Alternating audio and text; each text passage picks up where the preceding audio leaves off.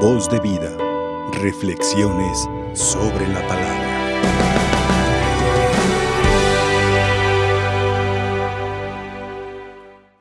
Hoy tenemos, bueno, varios pensamientos muy hermosos, pero dijera yo dos principales. El centro de la primera lectura de San Pablo, que nos dice, en otro tiempo estaban muertos, vivían según la ley, y peor aclara, según el que está a la puerta de la muerte, Satanás, que los tenía esclavizados. Pero ahora, dice ahora ya, somos rescatados por Cristo. Cristo nos ha rescatado con su encarnación. Al celebrar nosotros a ese Dios de la historia, una historia de amor, donde el mismo Jesús se hace historia, historia de salvación, historia donde comparte su divinidad, su amor, para rescatarnos de ese príncipe de las tinieblas, Satanás. Y nos dice el Señor, ahora ya están rescatados con la sangre de Cristo. Ahora ya son de Dios. Ahora nos dice, somos hechura de Dios. Hombre nuevo, persona nueva, rescatada con las manos y la sangre de Cristo. Somos hechura de Dios. Hermano, hermana, debes sentirte feliz, decir, yo no soy una consecuencia de pecado en el mundo, al acaso sin sentido, que vino aquí como basura a caer a la mujer en un basurero. No, soy hechura de Dios. Soy producto de las manos de ese artífice divino de Dios, que me hizo a su imagen y semejanza, semejante a Él. Y que no, por eso nos dice San Pablo, ustedes ya están rescatados y están rescatados ahora para hacer el bien, porque son hechura de Dios. Hacer el bien, porque son imagen y semejanza del Creador, del que todo lo hace, y para hacer el bien. Es decir, no para hacer el mal, no provocar el mal, no ocasionar el mal, no hacernos artífices de mal de nadie, porque esa es la descompostura de Satanás de las hechuras de Dios.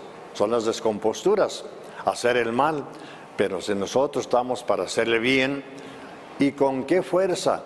Con la fuerza de Cristo, que nos dice, Él nos ha rescatado con la riqueza inmensa de su gracia, riqueza inmensa de su amor, riqueza divina, abundante, que es nuestra fuerza y que a todos nos, la da. Entonces no estamos hechos de una debilidad humana, sino de la fuerza y riqueza de la gracia, gracia divina de un Dios, de un Dios que es amor para combatir el mal y estar fuertes para ese mal. Por eso dice, háganse ricos con esa riqueza que Dios les da, no, no le echemos a la basura. Ya nos decía un evangelio fuertemente, esta riqueza, esta belleza que Dios les ha dado, así dice fuertemente un evangelio, no se las echen a los perros ni a los cerdos de la calle. Así dice fuertemente, porque ellos los mascujan, los dones, los bienes, y echan a perder todo, toda esa belleza. Entonces ahora rescatados con la sangre de Cristo, la riqueza de Cristo, valemos mucho, somos fuertes.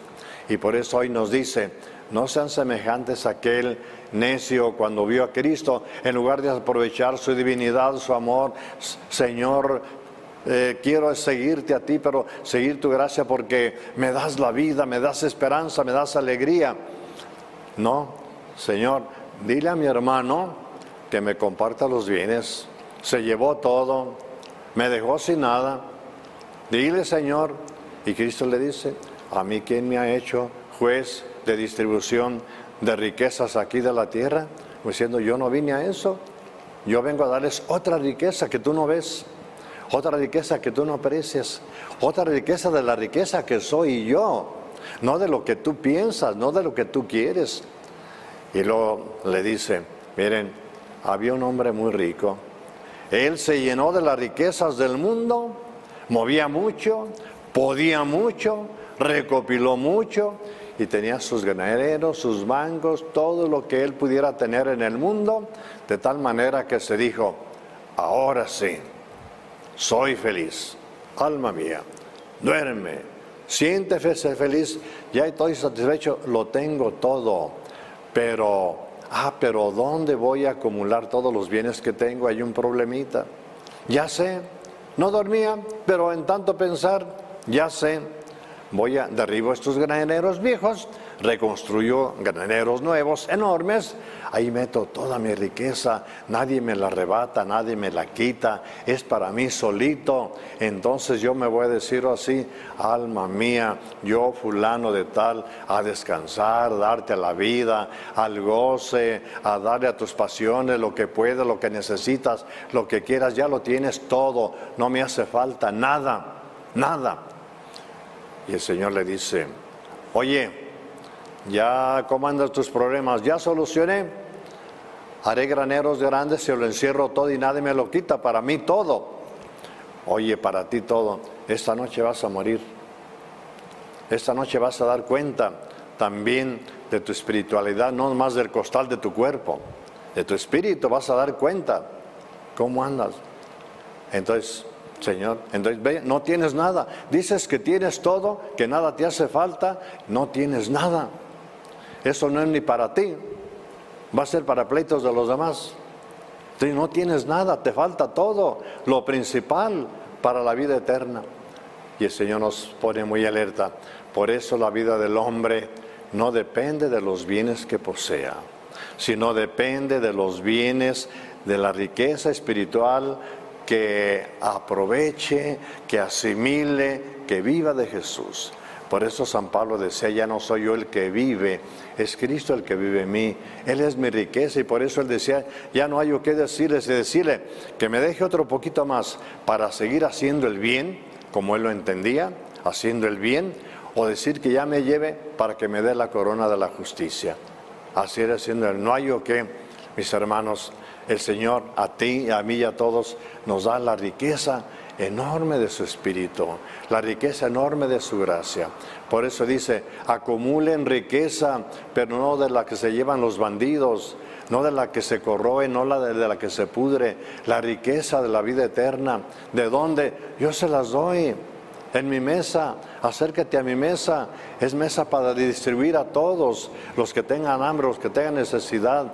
Yo se los regalo, que no, no nos parezcamos a aquel rico Epulón que también él quería que su misión era la engorda, que era la obesidad, ya lo tengo todo, cuando su misión era la santidad, no la obesidad. Y él decía, ahora sí, comía todo y de ahí alimentaba a los perros, pero al pobre hermano, su hermano Lázaro, no le daba nada él tenía una mesa en la tierra para él y ni él la pudo aprovechar porque todo fue parte del mismo para los gusanos, ni él pudo. Entonces, eh, la riqueza está no en las mesas del mundo, la riqueza está en la mesa de Dios. La vemos como muy vacía, pero es la que tiene más, porque ahí está Cristo, ahí se reparte Cristo, es la mesa más rica, de la que tenemos que alimentarnos para que no haya miseria en los corazones, para que no haya miseria en las familias, para que no haya miseria en el mundo, aquellos que se alimentan de la mesa del Señor. Ahí está la riqueza y cuando Él nos manda, Señor, voy a ti, a ver tu riqueza, Señor, pues mi riqueza eres tú. Mi riqueza me basta, mi riqueza eres tú. Ven bendito de mi Padre. Voz de vida. Reflexiones sobre la palabra.